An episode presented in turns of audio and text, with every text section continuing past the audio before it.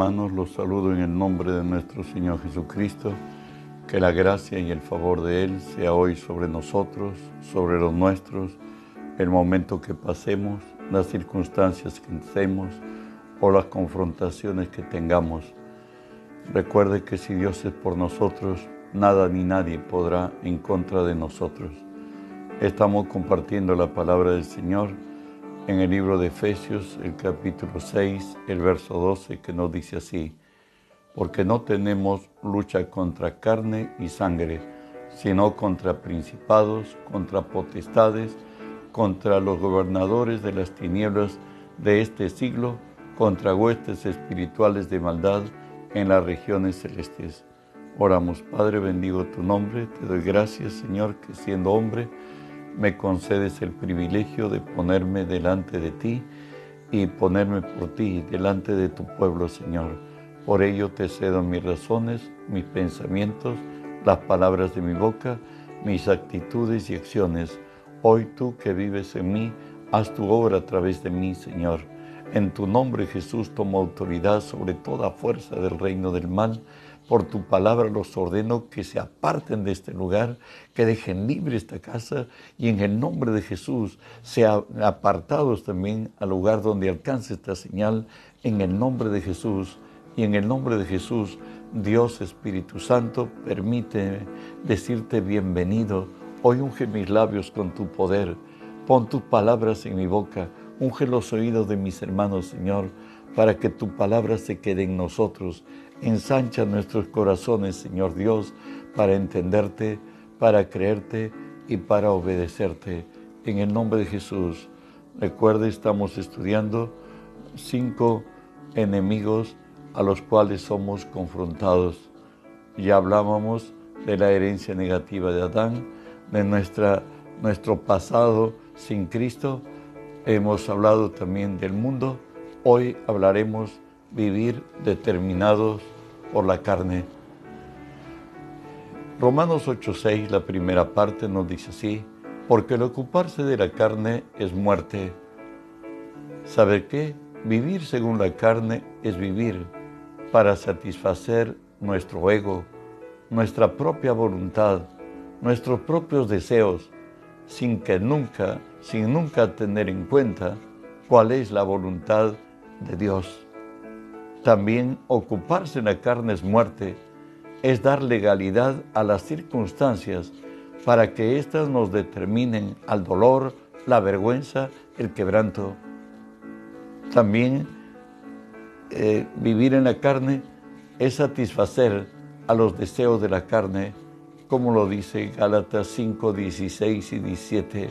Os digo pues, andad en el Espíritu y no satisfagáis los deseos de la carne, porque el deseo de la carne es contra el espíritu y el del espíritu es contra la carne. Y estos dos se contraponen entre sí para que no hagamos la voluntad de Dios. También es ceder a la tentación de la carne, el vivir en la carne, lo que nos dice Santiago 1, 13 al 15. Cuando uno es tentado, no diga que es tentado de parte de Dios, porque Dios no puede ser tentado del mal, ni Él tienta a nadie, sino que cada uno es tentado cuando de su propia concupiscencia es atraído y seducido. Entonces la concupiscencia, después de haber concebido, da a luz el pecado y el pecado, siendo consumado, da a luz la muerte.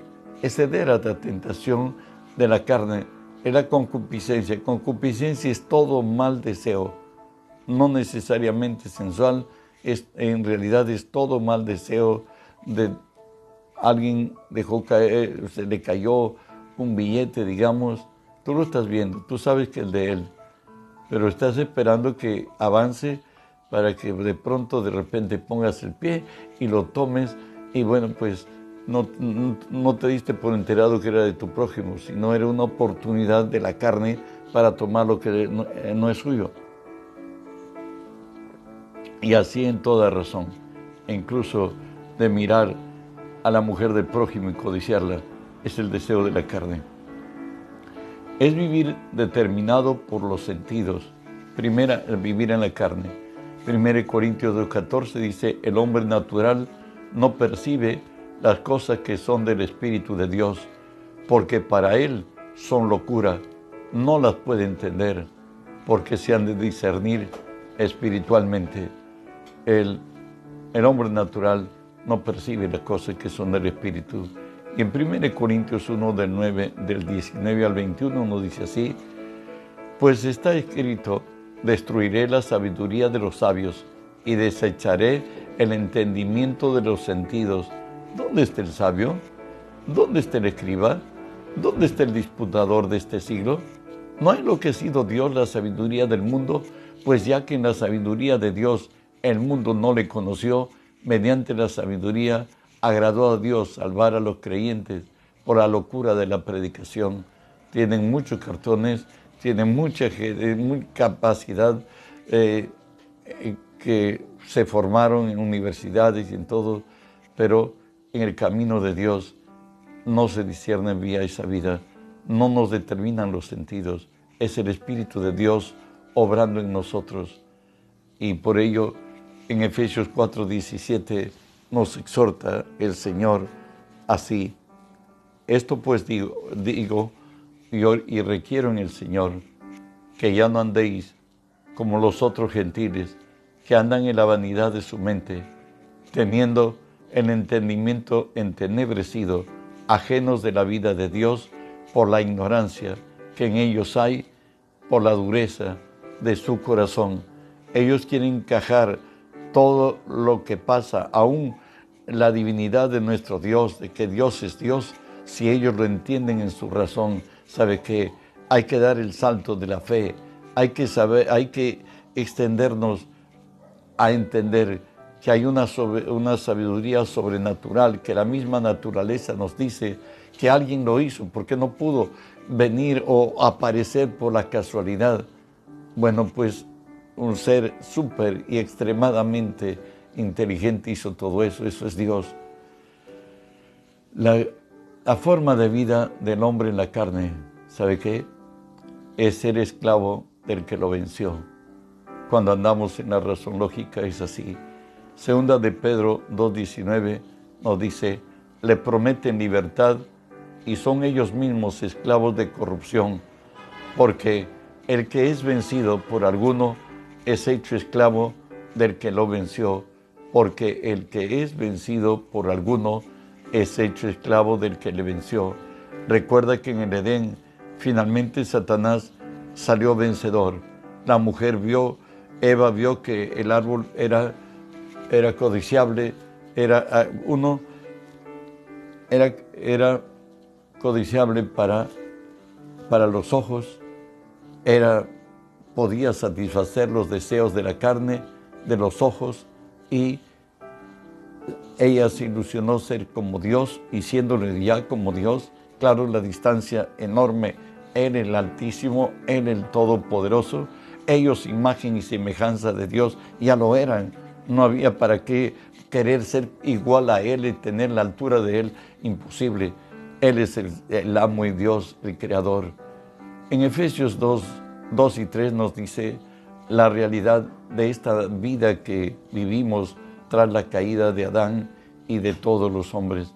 Segunda de, oh, discúlpeme, Efesios 2, 2 y 3 dice, en los cuales anduvisteis en otro tiempo, siguiendo la corriente de este mundo, conforme al príncipe de la potestad del aire, el espíritu que ahora opera en los hijos de desobediencia, en el cual nosotros también anduvimos en otro tiempo, haciendo la voluntad de la carne y de los pensamientos, y éramos por naturaleza hijos de ira, lo mismo que los demás.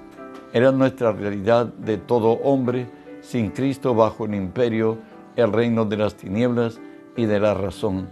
Romanos 7, 15 al 19 nos dice la realidad del hombre que anda en la razón lógica y no es posible entrar en otra vía del Espíritu, porque lo que hago no lo entiendo, pues no hago lo que quiero, si no lo que aborrezco, esto hago, y si lo que no quiero, esto hago, apruebo que la ley es buena, de manera que ya no soy quien hace aquello, sino el pecado que mora en mí, y yo sé que en mí, esto es en mi carne, no mora el bien, porque el querer el bien está en mí, pero no el hacerlo, porque no hago el bien que quiero, sino el mal que no quiero, eso hago. Bueno, esa es la realidad de todo hombre sin Cristo y la señal del carácter de los últimos tiempos también lo tenemos descritos en 2 de Timoteo 3 del 3 al 4 que dice, sin afecto natural, implacables, calumniadores, intemperantes, crueles, aborrecedores de lo bueno, traidores, impetuosos, infatuados, amadores de los deleites más que de Dios. Esa es la realidad de quienes andan en la carne. Tito 3.3 también le dice, nos dice así, la condición nuestra de donde nos había alcanzado Cristo, porque nosotros también éramos en otro tiempo insensatos, rebeldes, extraviados, esclavos de concupiscencias y deleites diversos, viviendo en malicia y envidia, aborrecibles y aborreciéndonos los unos a los otros. En el tiempo que estábamos sin Cristo, éramos lo descrito en este pasaje. Eso hacíamos y era nuestro carácter y conducta. ¿Sabe qué? Vivir en la carne no agrada a Dios. Mucho, mucho se dice que Dios ama al pecador y que aborrece al pecado. Perdóname, eso es totalmente necio, insensato. ¿Por qué? Porque ¿cómo, ¿cómo hay pecado? El pecado existe porque alguien lo hace y el que lo hace es el hombre. ¿Y qué dice Dios aquí de ello? Dios es juez justo y Dios está irado contra el impío todos los días. El impío es el que hace impiedad impiedad son las obras de la carne. ¿Me entiendes? En Romanos 7:5 nos dice, mientras, porque mientras estábamos en la carne, las pasiones pecaminosas que eran por la ley obraban en nuestros miembros, llevando fruto de muerte. Recuerde que la ley califica y por la ley el pecado se hace sobremanera pecaminoso. Colosenses 3.5 nos dice la responsabilidad que tenemos asumida los que somos de Cristo, hacer morir pues lo terrenal en vosotros, fornicación, impureza, pasiones desordenadas, malos deseos y avaricia, que es idolatría. Bueno, pues, y avaricia, que es idolatría. Gálatas 5:24 nos dice, porque los que son de Cristo han crucificado la carne con sus pasiones y deseos.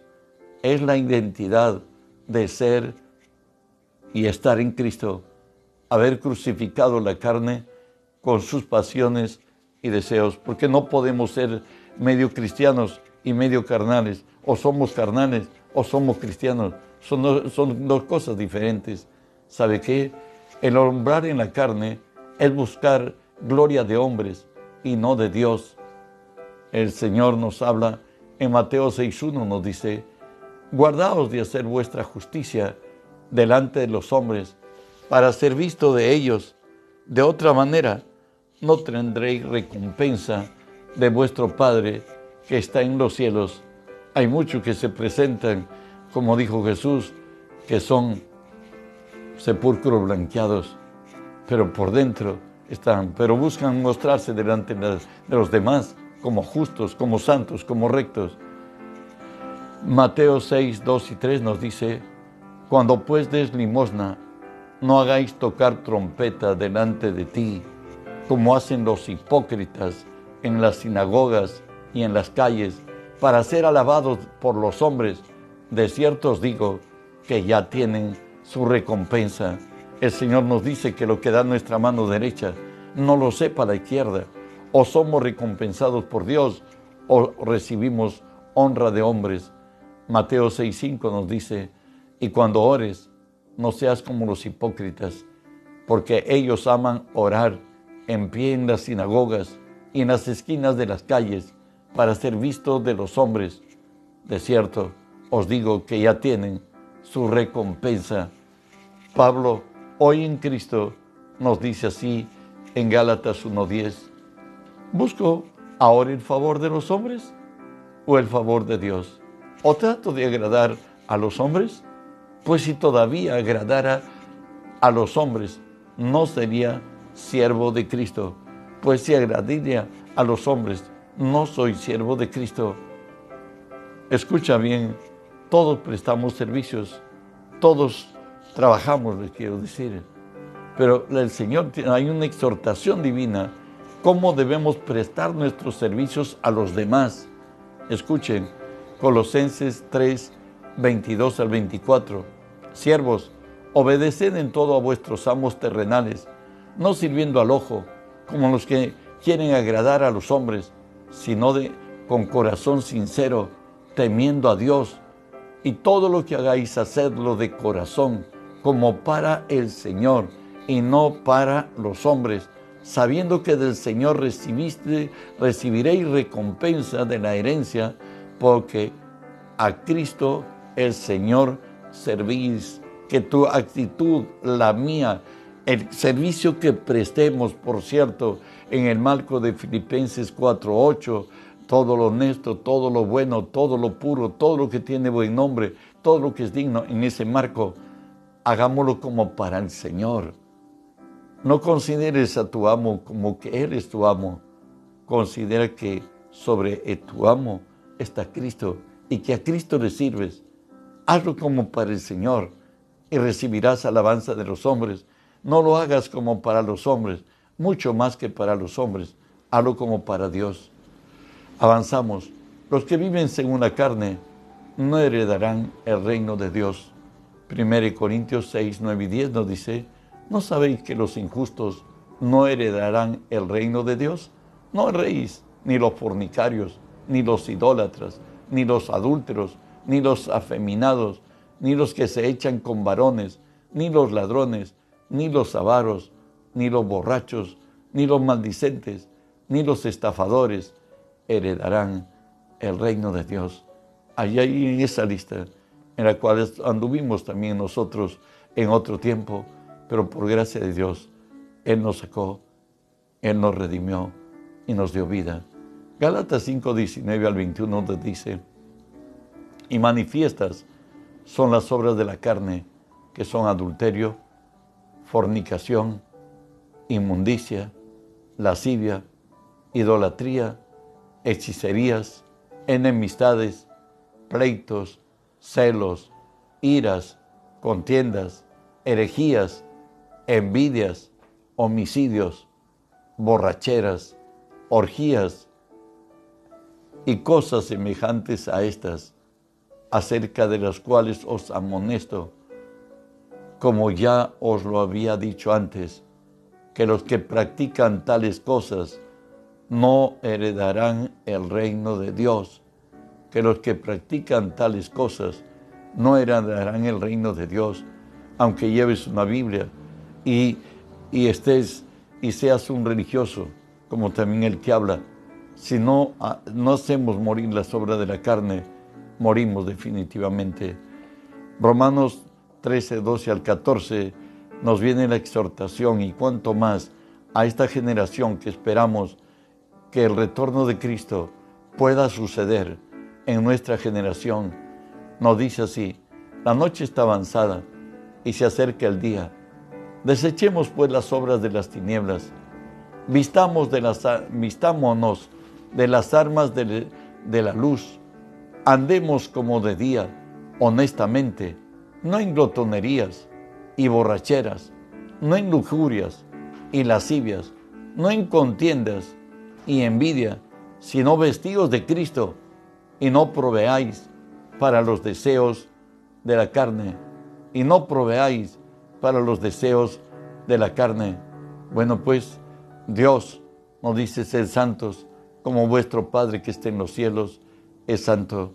Si vivís conforme a la carne, moriréis, nos dice la palabra Romanos 8, del 5 al 8, porque todos los que son de la carne piensan en las cosas de la carne, pero los que son del Espíritu, en las cosas del Espíritu, porque el ocuparse de la carne es muerte, el ocuparse del Espíritu es vida y paz, por cuanto los designios de la carne son enemistad contra Dios, porque no se sujetan a la ley de Dios, ni tampoco pueden. Y los que viven según la carne no pueden agradar a Dios. Continúo. Romanos 6.8, Gálatas 6.8 dice, porque el que siembra para su carne, de la carne segará corrupción, mas el que siembra para el Espíritu, del Espíritu segará vida eterna. Primera de Pedro 2, 11 nos dice, amados, yo ruego como extranjeros, y, disculpe, amados, yo ruego como extranjeros y peregrinos, que os abstengáis de los deseos carnales que batallan contra el alma, que nos ruega a Dios como a extranjeros y peregrinos, como a pasajeros de esta tierra, que nos abstengamos de los deseos carnales que batallan contra el alma. Gálatas 5, 16 y 17 nos habla del conflicto que cada momento en cada instante lo tenemos, lo que somos de Dios. Digo pues, andad en el Espíritu y no satisfagáis los deseos de la carne, porque el deseo de la carne es contra el espíritu y el del espíritu es contra la carne. Y estos se oponen entre sí para que no hagáis lo que quisierais. La carne y el espíritu hay una batalla dentro de cada creyente de que hay una contraposición de la razón y de la fe. Ambos tienen diferentes y contrapuestos fines y formas. Por eso nos dice la palabra que andemos en el Espíritu y no satisfagamos el deseo de la carne. Romanos 8:13 nos dice así, porque si vivís conforme a la carne, moriréis, mas si por el Espíritu hacéis morir las obras de la carne, viviréis. Bueno, pues, la razón es esta, 2 Corintios 5:7, porque por fe andamos y no por vista. No podemos andar en la carne y en el espíritu a la vez. Si tú intentaras andar hacia adelante y hacia atrás, o hacia la diestra y a la siniestra a la vez, te vas a bloquear, te quedas ahí plantado, como se dice. Nuestra responsabilidad de trato con la carne es esta. Romanos 8:13 nos dice, porque si vivís conforme a la carne, moriréis. Mas si por el Espíritu hacéis morir las obras de la carne, viviréis. ¿Sabes qué? Hoy como creyente tú tienes autoridad y poder sobre la carne. El Espíritu está sobre la carne. La carne va a, se determina a quién obedece, o, al, o a Dios o a los demonios. No hay, dos, no hay una tercera forma. El reino de la luz el reino de las tinieblas. Tenemos que obedecer.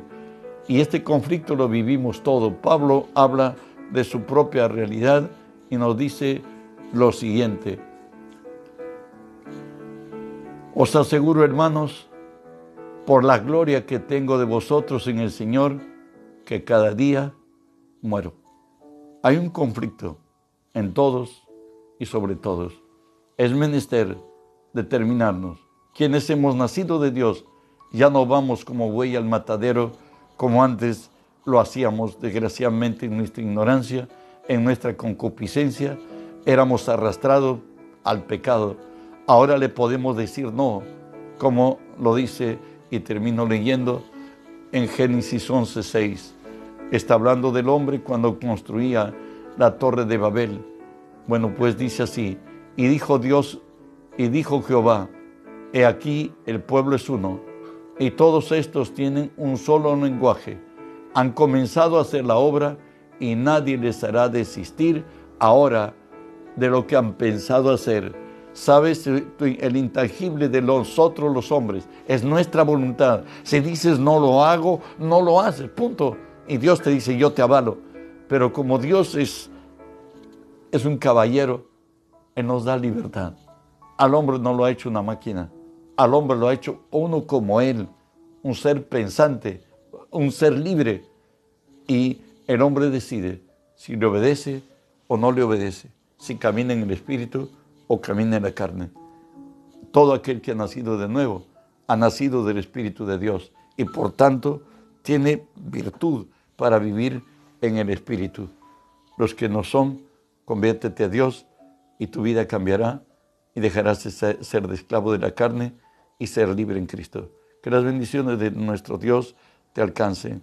Recuerdo que en esta noche tenemos vigilia a las 10 de la noche. Esperamos que te unas. Es tiempo de vigilar. Que la gracia de Dios sea contigo. Bendiciones.